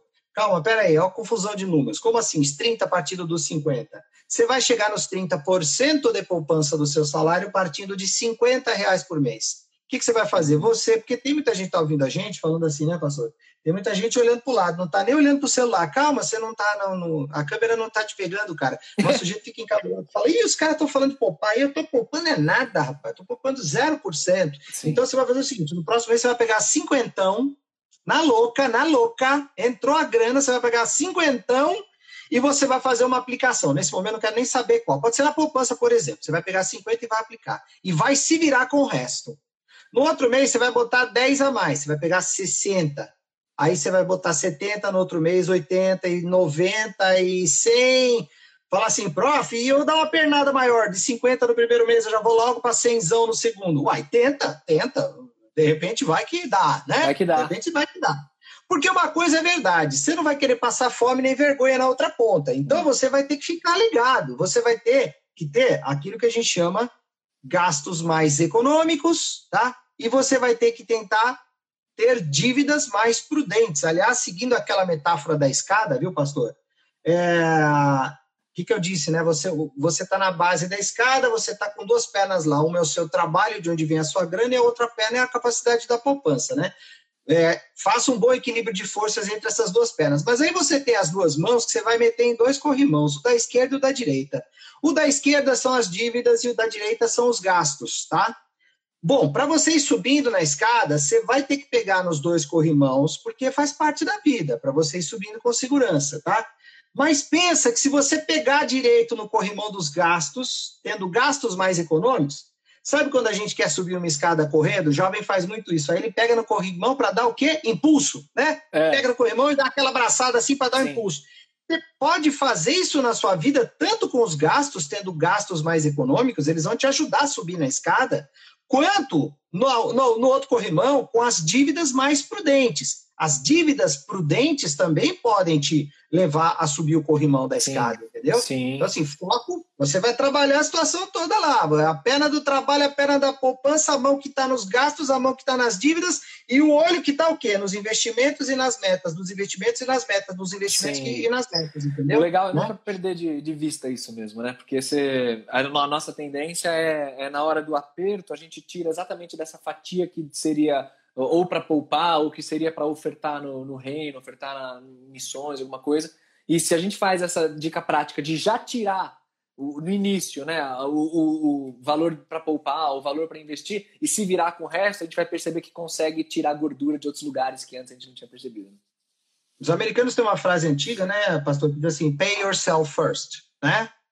É, eu talvez vou adaptar um pouquinho isso para o universo cristão. É, primeira coisa, eu vou falar honor honor your church honor your church first, né? Uhum. Aí pay yourself first. Então honor your church com o seu dízimo e com as suas ofertas. Pague você mesmo primeiro com a sua poupança. Aí você paga o resto do que der. E eu digo, você não vai querer passar necessidade nem passar vergonha. Então, aí que você vai ficar esperto, você vai falar o seguinte: eu preciso ter gastos mais econômicos, porque eu tenho que me virar com o que ficou. Eu não posso ter dívidas imprudentes, eu tenho que ter dívidas mais prudentes porque eu tenho que me virar com dignidade com o que ficou, sabendo que é o seguinte: eu ponho a cabeça no travesseiro e falo, Senhor, obrigado pelo privilégio de me permitir entregar 10% daquilo que o Senhor me permitiu gerar de dinheiro.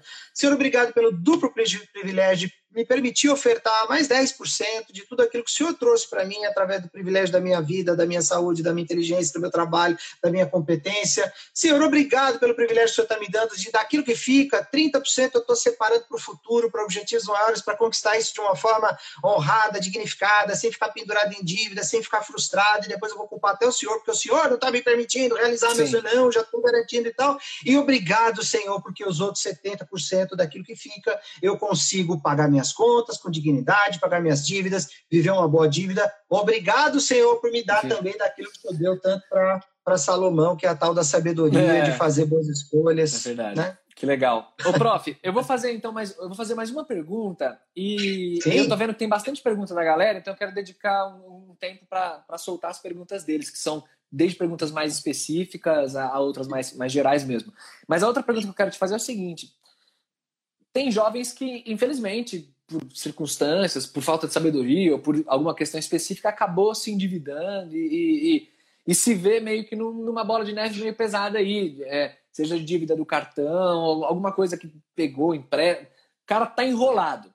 E aí a gente ouve normalmente muitos conselhos para você não chegar até esse momento. Mas às vezes alguém se vê já nesse momento. E o conselho básico que todo mundo ouve é sempre tipo, cara, faz o seguinte, pega o teu cartão de crédito, quebra nesse primeiro momento, para você não se enrolar mais, não sei o quê. Tal, tal. Tudo bem, essa é uma possível abordagem, mas assim, dá dicas bem práticas de como que o cara, sei lá, consegue renegociar dívida, que caminho de pedra o cara, caminho das pedras o cara consegue fazer, o cara se enrolou para pagar um casamento, se enrolou para pagar uma viagem. Dá um conselho para esse cara aí que tá, tá rodando aí. É, duas coisas, né? A, a, a pessoa, independentemente da fase da vida, é que hoje, tristemente, está acontecendo muito já com jovens, né? É, quando eu era jovem, o problema do endividamento crônico era problema de gente madura, gente madura que financeiramente tinha se enrolado.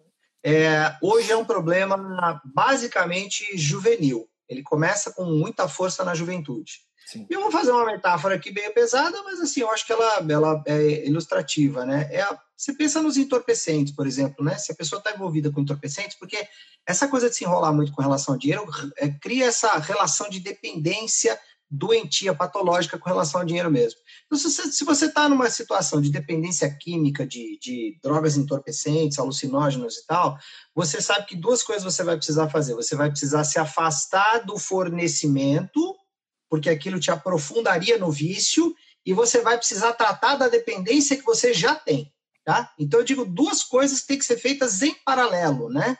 É, você vai ter que identificar o que, que te fez, quais foram os fatores que fizeram você se tornar um endividado crônico, ainda que jovem, tá? E aí, para cada circunstância, é uma circunstância. Generalizando muito, como a gente tem uma tendência muito grande à autopiedade, a gente só lembra dos tombos que a gente tomou, né? Ai, prof, você não sabe, é que eu estava numa situação assim, e aí só morreu um tio meu, e eu prestei o dinheiro pro meu primo, você só ouve esse lado da história, mas você não ouve do cara que estava com o smartphone novinho, entendeu? Mas já tinha três anos, mas estava novinho. E o cara foi lá e surgiu o Galaxy XPTO, sei lá, 50 da conta, e o cara foi lá e quis, né? Assim, o que, que você tem contra o Galaxy 50 Super Note Mega Plan? Tem nada, só, só tem que ter o dinheiro para comprar, porque senão ele vai ser uma draga na sua vida, entendeu? Então, assim, vamos lembrar onde é que pegou. E para cada um, para cada um, pega em algumas coisas.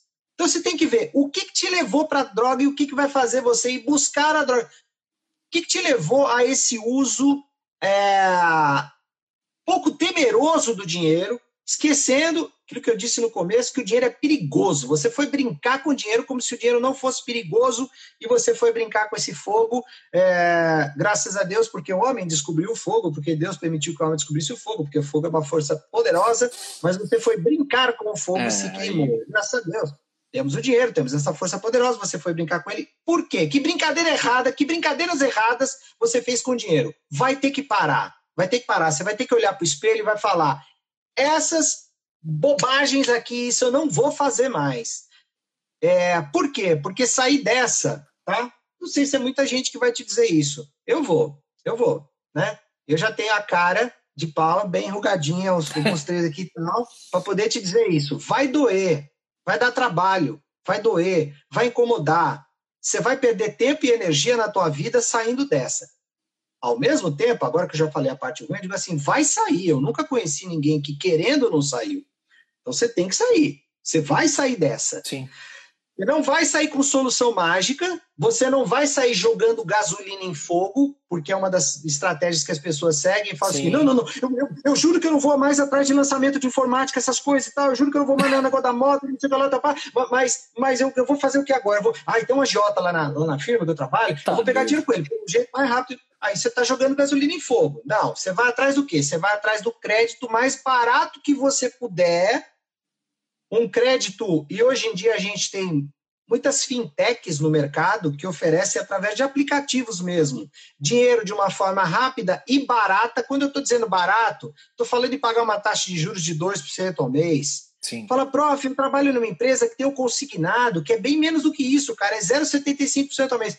Glória a Deus, glória a Deus. Pega o dinheiro do consignado, você pega um tanto que vai dar para tapar os buracos, e aí você vai pagar 36 48, 60 parcelas, fala, ai, prof de Deus, eu ganhei mil reais, vai dar 60 parcelas de 300 reais, durante cinco anos vai comer 30% do meu salário, esses 30% que você falou que tem que poupar, vai comer. Cara, se você não resolver isso agora, o fogo vai crescer e vai comer muito mais do que isso. Exatamente. Pega essa grana do empréstimo consignado, pega essa grana da fintech do app que você pegou, tá? Pega a grana para resolver a situação, vai lá, mata as dívidas que você tem hoje, principalmente cartão de crédito, que é a mais comum de todo mundo. Sim. Se tiver no cheque especial, vai lá, mata. Se você tiver alguma dívida com a Jota, vai lá, mata. Mata o agiota. Não, olha, pelo amor de Deus, eu estou brincando. Mata o agiota no sentido de matar a dívida com ele, tá? Sim. E ora muito pelo agiota para que ele é, sai dessa se vida. Converta, né?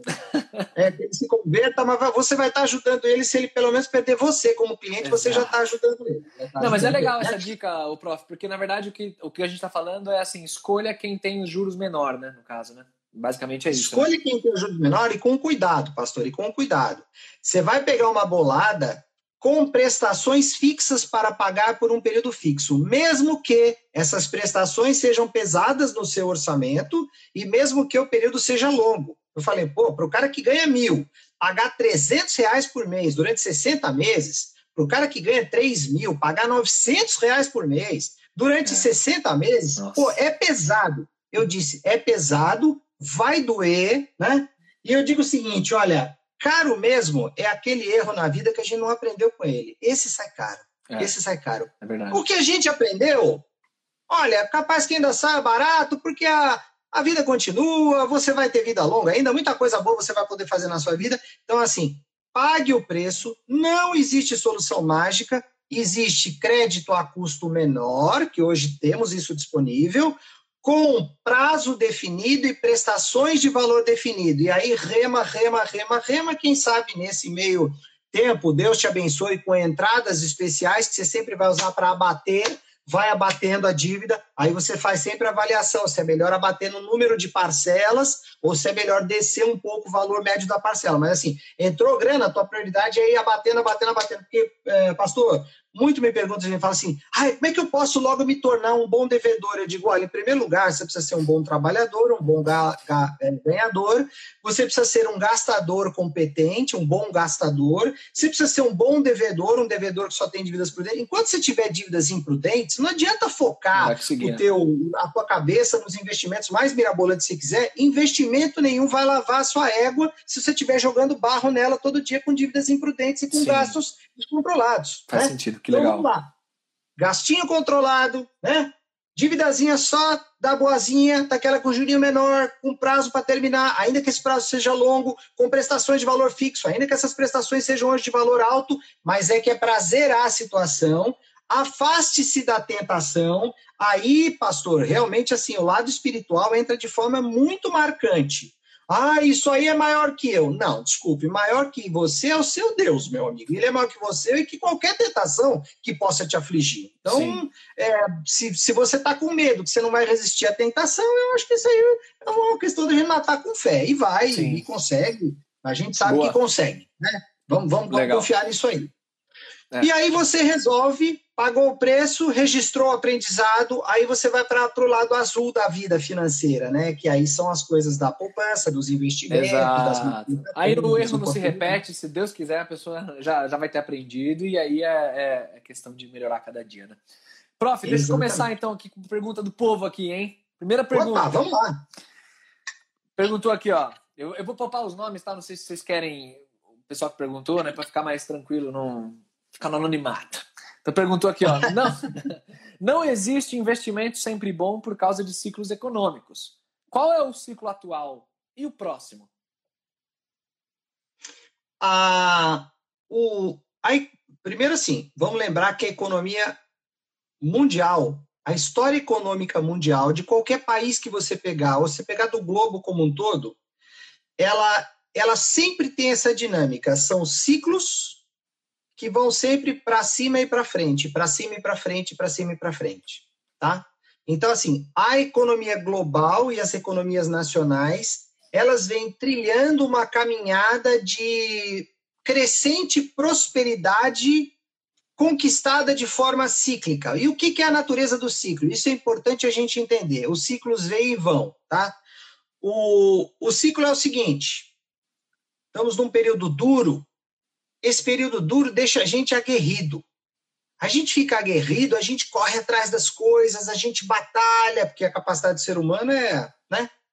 Pense a imagem e semelhança de quem fomos feitos, né? Então você pensa o potencial das máquinas aqui.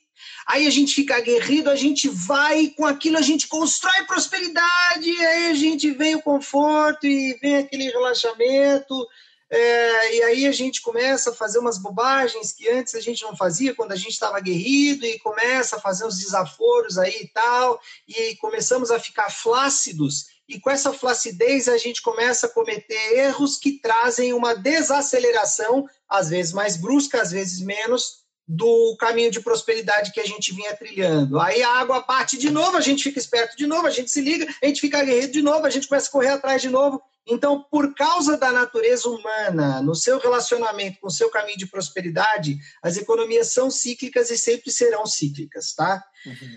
Isso posto, né, hoje nós estamos num momento de. Ah, aí a gente tem que entender Brasil e mundo, tá? Ah, em termos de Brasil, se você pegar a economia brasileira como um todo, a gente está dizendo que ela vai recuar esse ano, tá?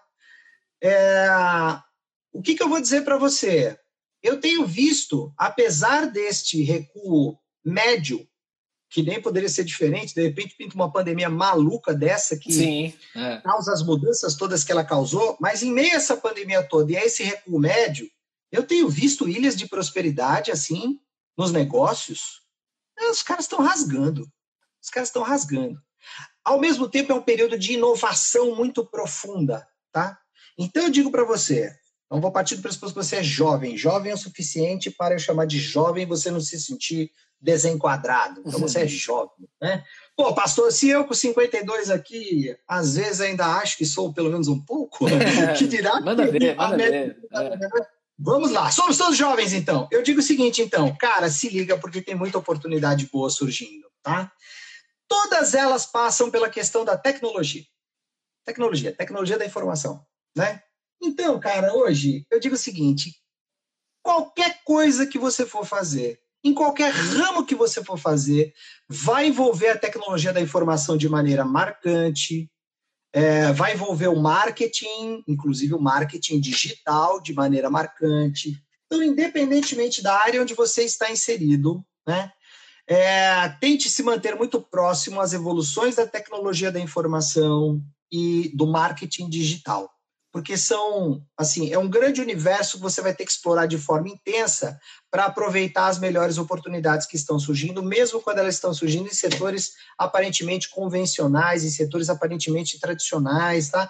Mas eu tenho visto muita coisa assim sensacional borbulhando, né? É, e aí é o seguinte, são propostas absolutamente inovadoras que tratam de velhos problemas, tá? Os problemas são velhos, são antigos, muitos deles muito conhecidos, né? Mas aí, de repente, vem alguém com uma sacada interessante, operacionaliza isso porque tem acesso às ferramentas da tecnologia da informação para resolver esse problema de uma forma rápida, confiável, com custo baixo é, e escalabilidade, conseguir fazer isso em massa, entendeu? Sim. Então eu digo o seguinte: o, se, se a gente for pensar no, no ciclo macro, pesadão, da média da economia, nós estamos num ciclo de retrocesso.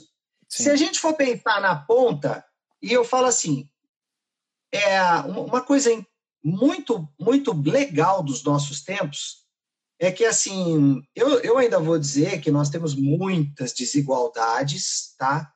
Mas, assim, cara, nesse momento eu estou aqui falando com jovens. ah, o mais pobrinho aqui é remediado, pelo menos. Uhum. Nós estamos aqui, nesse momento, nesse papo, numa casta privilegiadíssima desse ponto de vista. Sim. Então, para todos nós aqui, eu posso falar o seguinte, né? É, hoje, as oportunidades, o acesso às oportunidades de negócios é muito mais democrático do que era, por exemplo, quando eu era jovem feito tu, que eu tinha 20 e poucos anos, e eu quis começar o meu negócio próprio. Ali o negócio ainda era muito mais pesado, ainda era muito mais vertical, né? A quantidade de grana que eu tive que trabalhar e juntar para poder começar o meu negócio próprio há 30 anos atrás, tá? É um décimo do que você precisa ter hoje para começar um negócio que tem 10 vezes mais potencial do que os negócios que eu desenvolvi. Sim, legal A- coisa isso. É mais ou menos, é, é mais Legal. ou menos desse tipo, tá? Então eu vou dizer Legal. o seguinte, eu não estou dizendo que estamos numa sociedade mundial igualitária, Não, não tá, perto disso. toda aquela É. aquela porquê que você sabe dos desníveis e tal. Mas nesse grupo que nós estamos falando, que ninguém, que ninguém veio dizer o seguinte: "Ah, eu sou muito desprovido de oportunidades". Não, se você realmente está afim e se você realmente for através das hoje é muito acessível jovens, mas aí é o seguinte, você tem que ter visão, você tem que ter, ter dedicação, tem que ter capacidade de trabalho, Disciplina, né? Comunicação, disciplina, É. aquelas coisas todas que são velhas e boas virtudes que sempre fizeram a diferença para quem realiza. Legal. Apenas estou dizendo que hoje é muito mais acessível começar. né? E começando, aí cada um vai ter a sua história, cada um vai ter a sua trajetória. Qual é o melhor momento da vida de uma pessoa para ela aplicar em compras de títulos do Tesouro? Olha, diante do que eu falei aqui hoje, eu acho que como um primeiro passo, que já é o segundo degrau, agora, já, já, desde já, né? Uhum. É, a Raquel, por exemplo, acabou de fazer 14 anos, né? Nós vamos abrir uma conta numa corretora de valores para Raquel, né? Legal. Agora que ela já está com 14, né? Agora que ela já pode desenvolver trabalho remunerado e não é mais trabalho escravo, Sim. né? Vamos ver o que que... A Raquel tem suas ideias, seus projetos por aí. Então, a gente já vai abrir a conta na corretora para ela. E, assim, uma das coisas que eu vou explicar para ela um pouco melhor, é lógico que em casa do, do ferre, de ferreiro, ela vê muito espeto de ferro espalhado por aí, mas não. Agora você está com ela direitinho, eu vou explicar para ela o que, que, é o tesouro direto, o que, é que são os títulos da dívida pública. Então, assim, começou a ter uma graninha, que seja graninha de mesada, que seja graninha que o avô deu, que o tio deu, que a avó deu e tal. Cara, já pode começar a investir em título da dívida pública.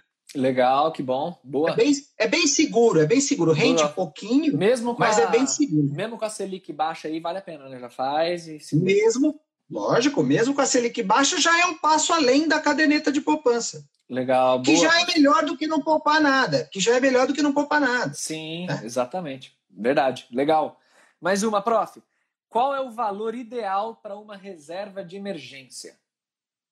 Reserva de emergência ela tem que cobrir entre 6 e 12 meses das suas despesas, do total das suas despesas mensais, e aí você pode ter uma reserva mais parruda ou menos parruda. Então você pega o seu orçamento e você diz quais são todos os meus gastos. Aí você separa grandes, dois grandes grupos. Um são os essenciais, aqueles que, uau, não dá para viver sem, porque se eu for viver sem isso aqui, a vida eu nem sei, imagino como vai ser. E aqueles que você fala assim, bom, esses aqui são os desejáveis. Separou os essenciais dos desejáveis? Você determina, você fala, eu quero ter seis meses de cobertura só para os essenciais. Ou eu quero ter seis meses de cobertura para os essenciais e para os desejáveis.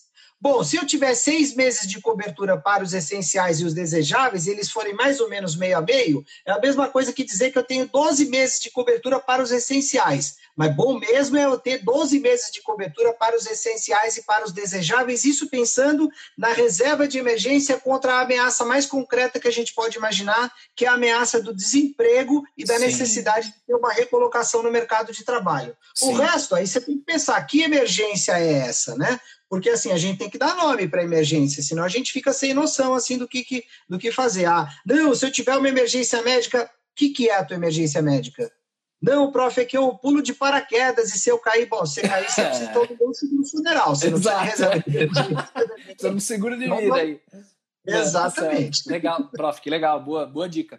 Ó, essa daqui agora, ela é mais pessoal, prof. Então, por favor, sinta-se muito à vontade de não responder, tá? É pergunta pessoal minha aqui. vida, pastor, eu costumo dizer que a minha vida é um livro aberto com várias páginas rasgadas e muitas manchadas, mas ainda assim eu mantenho o livro aberto. Então, amém.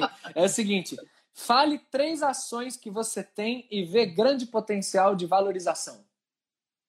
Bom, eu ainda acho que vale a pena apostar em Magazine Luiza, tá? Luiza. Porque, assim, eu tô olhando, e aí você pode pensar em Magazine Luiza ou você pode pensar em Via Varejo, né? Uhum. Via Varejo hoje é, ainda está um pouco mais para o lado small cap, tá? Porque a Via Varejo está passando por uma reestruturação agora, mas são dois grandes grupos varejistas que se, se comportaram de forma ah, surpreendentemente inovadora nessa pandemia toda, né? Porque você, você, elas tiveram. A Magazine Luiza vinha numa ascensão muito rápida, mas a Varejo, por exemplo, teve um baque muito forte lá em março, porque as pessoas olharam e falaram: essas lojas físicas abertas, toda a pandemia, os caras não vão poder abrir a loja, vão ter um prejuízo do caramba. E rapidamente esse pessoal se reinventou para aproveitar a força do comércio eletrônico. Então, são dois grandes grupos varejistas brasileiros muito fortes, eu acho que os dois ainda são uma boa pedida. Tá? Legal. Bom, se você está pensando em ter a um, liquidez na sua carteirinha de ações, pense na boa e velha Petrobras ainda. A Petrobras ainda tem muito óleo para queimar, tá? Aí entram questões que podem ser subjetivas também, tá? Tem, tem um lado da Petrobras que eu sou um pouquinho invocado, né? A Petrobras ainda está muito calcada em combustível fóssil. E eu sou um cara que tem sustentabilidade na minha cabeça Sim, de forma é. muito marcante. Uma questão ética assim, aí, né? É, eu nunca, eu nunca, por exemplo, aplicaria em ações da Souza Cruz, mesmo que o, é, que o potencial de valorização fosse 5%. É a assim, questão ética, né? É, aí entra a questão ética, entendeu? Sim. Mas mercadologicamente falando, é isso, né? Aí você tem empresas, por exemplo, se você gosta de construção civil, você tem uma empresa como a Tenda, por exemplo. A Tenda é uma empresa de construção civil muito focada no mercado de, de uh, residencial para baixa renda, tá? Aí você fala, nossa, prof, mas gente, gente, enormes fortunas já foram construídas focando em produtos para baixa renda é, o déficit habitacional é gigante em todas as classes sociais do Brasil, especialmente na baixa renda, e a demanda por residência da baixa renda é muito mais estrutural até do que para a classe média.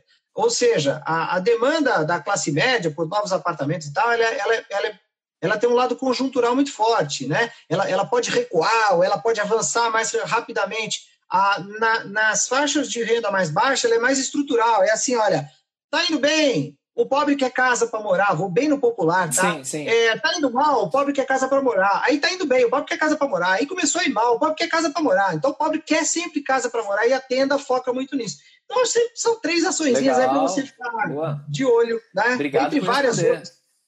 Eu, uma coisa legal, eu digo, quem me acompanha, né, no, lá no aqui no, no Instagram, como a própria Silvestre Oficial, frequentemente a gente faz sugestões de carteiras, tanto de blue chips, quanto de small caps, quanto de dividendos. Agora vamos entrar com fundos imobiliários também, com as carteiras de ETFs, então vale a pena ficar ligado no, no Insta do Prof aí para dicas de carteiras de, de ações. Sim, né? boa. Prof, eu vou te fazer mais umas também assim de, de, de resposta papum aqui, ó. Setor aéreo, nesse cenário, é uma oportunidade de investimento para compra de ações com preço baixo? É. A médio prazo e longo prazo é.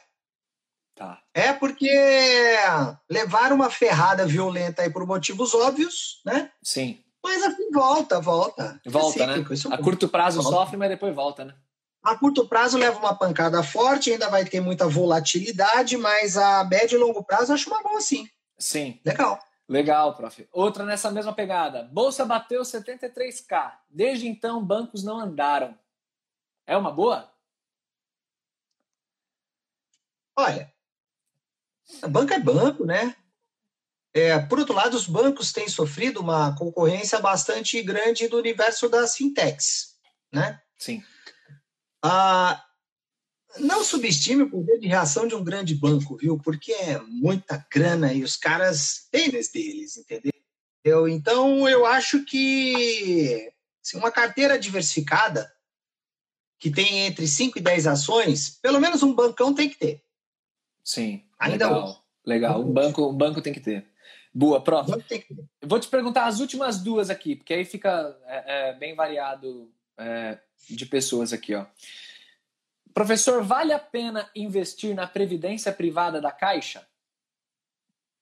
Olha, previdência privada eu diria que vale a pena investir em qualquer uma, não precisa ser necessariamente a da Caixa. Né? A Caixa é um grande banco nacional, então legal, beleza, bastante segurança, estabilidade. Previdência privada é aquela coisa assim, não, não é apenas para aposentadoria, mas assim, pense prioritariamente para aposentadoria, aquele dinheiro de longuíssimo prazo que você durante décadas vai colocar lá um pingado todo mês para lá na frente ter uma complementação de renda. Então tem que ter e pense naturalmente numa previdência privada com perfil dinâmico, né? Não faz sentido nesse momento pensar numa previdência privada com perfil é, tradicional porque ela vai render tão pouquinho, entendeu? Você tem um longuíssimo prazo pela frente. Pense no perfil dinâmico, aí até 70% da sua reserva técnica a gestora vai poder aplicar em ações, em renda variável tá? Sim. Mas tem que ter, previdência privada tem previdência que ter. privada é importante, né?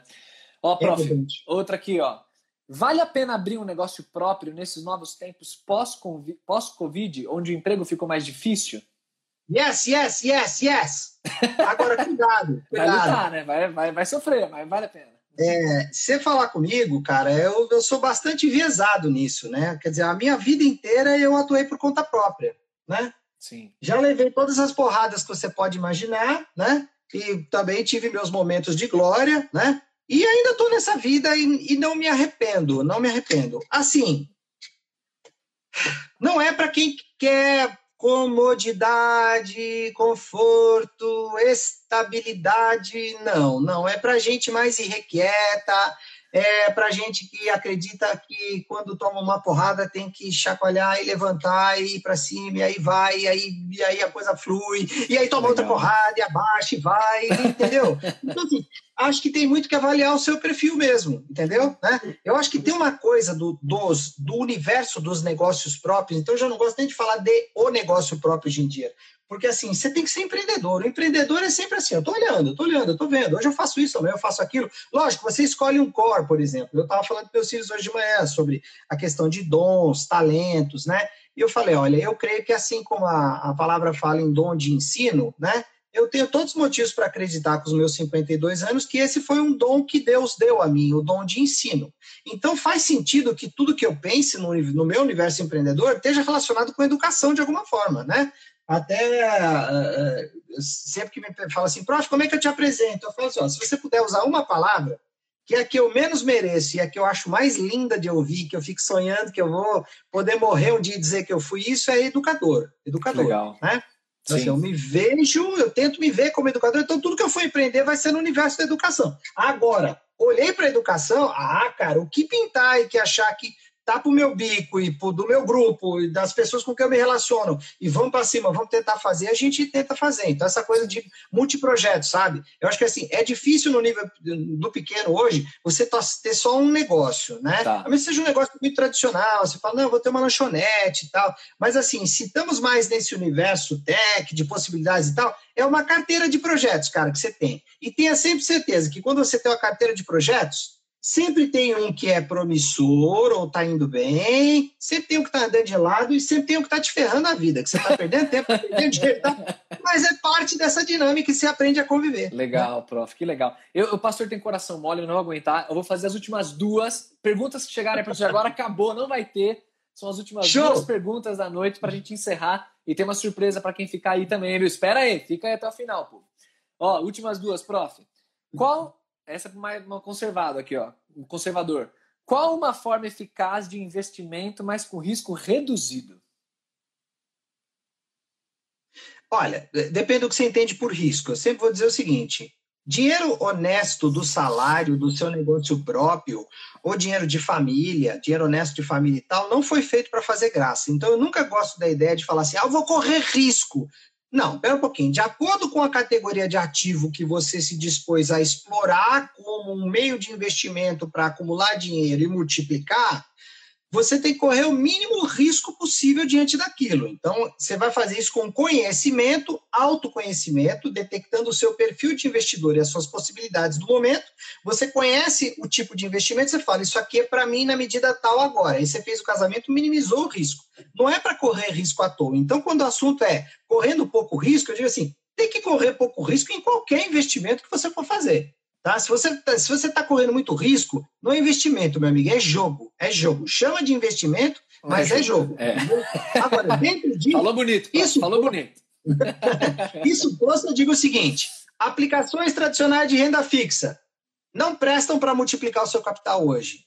Tem que ir para a renda variável. Tem que aprender a lidar com ações. Dentro de ações tem muita coisa bastante segura e que vai te dar uma rentabilidade muito maior. Que legal, prof. Legal, boa. E a última pergunta da noite aqui, ó. Dividendo de fundo imobiliário versus um aluguel de casa. É, ele colocou interrogação. E a, e a, segunda, vale a pena comprar um imóvel? Não sei se deu para entender a pergunta. É. Manda ver. Deu. Eu gosto das duas coisas. Eu acho legal as duas. Eu acho que tanto é bacana você ter um bom imóvel de locação, quanto você ter cotas de fundos imobiliários que te pagam dividendos, né, aquela renda mensal como se fosse um aluguel, né? É, o lastro do fundo imobiliário, no fundo, são imóveis, são imóveis que, sendo explorados do ponto de vista de negócios, eles geram renda, uma parte dessa renda chega nos cotistas, entendeu? Né?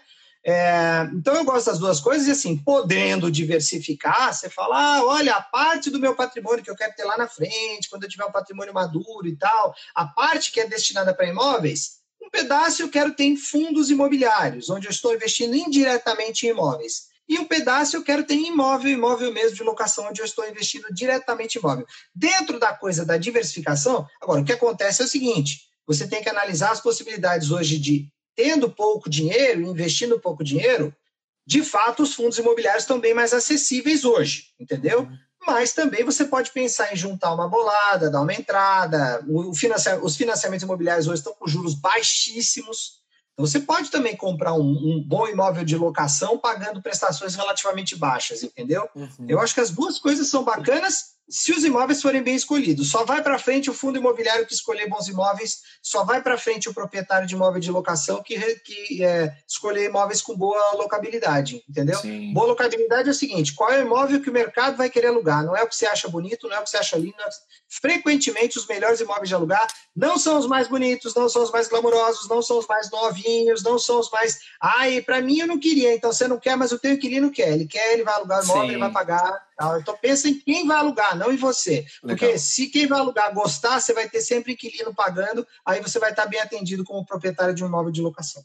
Boa, prof. Que legal, cara. Que legal. Obrigado mesmo. Deixa eu agradecer o prof. Muito obrigado pela sua bondade, gentileza de participar com a gente. Isso é uma benção aí, viu? E ó, galera da igreja, uhum. IBVM, meu, cola no cara. O cara é, é, é, gente boa, é membro da igreja, é irmão em Cristo. Não tenha constrangimento, não, de, de, de colar nele, de pedir dica, de dividir coisas da fé. É bom demais, cara. É, é... Ô, pastor, olha, olha só o meu currículo, cara. Eu sou pai da Raquel, pai da Alexandre, marido da Luciana e sou ovelha do pastor Bruno. Não, cara, tá. um currículo desse tem que colar em mim mesmo. Caramba. Tá é, aviso importante, gente. Semana que vem, no sábado, a gente não vai ter a nossa tradicional live porque tem a cantata do coro da igreja. Então você fica aí para acompanhar a cantata do coro da igreja. Mas como é semana de aniversário, na semana que vem, de terça a sexta-feira, sempre às 10 da noite, eu vou fazer uma live pela Juventude BVM de louvor e devocional antes de dormir. Coisa de meia hora, vai ser 10 da noite, de terça a sexta-feira, violãozinho, música, e a gente vai, vai adorar a Deus, vai orar juntos e, e todos os dias de terça a sexta e no sábado a cantata da igreja, tá bom? E aí no outro sábado, no dia 12, a gente começa uma nova série de pregações, tá? Gente, legal demais. Deixa eu orar, prof. Vou orar por sua vida, orar pelos jovens e a gente certo. e a gente encerra aí. Senhor Deus, Pai querido, te agradeço muito por momentos como esse, momentos de alegria, momentos de aprendizado. E no final das contas, o Senhor sabe que tudo isso a gente quer usar como ferramenta para a tua glória a gente não quer ter um coração distante de ti, a gente não quer ter um coração egoísta como boa parte do mundo tem, e a gente não quer enxergar o dinheiro é, do ponto de vista de algo para saciar os nossos desejos. A gente quer enxergar o dinheiro como algo para glorificar o Senhor e para render de fato assim frutos do teu reino aqui na terra, abençoando pessoas é, e, e, também nos alegrando na medida de que o Senhor, nas suas infinitas bênçãos, nos, nos der. Te agradeço muito, Senhor, pela vida do Marcos Silvestre, pela família dele, pela bondade de participar, pelo coração disposto, servo. Abençoa, Senhor, abençoa teu filho, dê a ele cada vez mais conhecimento, mais propriedade na área, para que ele seja ferramenta de bênção como ele já tem sido, Senhor. Por favor. Nós te louvamos e te agradecemos, no nome e na autoridade de Jesus. Amém, Senhor. Amém. Amém, prof. Amém, galera. Deus abençoe. Show! Tamo junto na próxima. Maravilha, pastor. Valeu. Galera, aproveitem esta preciosidade que vocês têm. O pastor Bruno, o pastor Bruno é o, é. e a família são vidas preciosas na nossa igreja. Eu conheço muita gente, posso dizer, uma das lideranças cristãs de juventude mais dedicadas, competentes e capacitadas e impactantes que eu conheço. Aproveitam. Isso sim é uma riqueza que Deus coloca na nossa igreja. Aproveitem, aproveitem. Valeu, prof. Abraço, galera. Fui. Tchau, queridos. Vamos prosperar.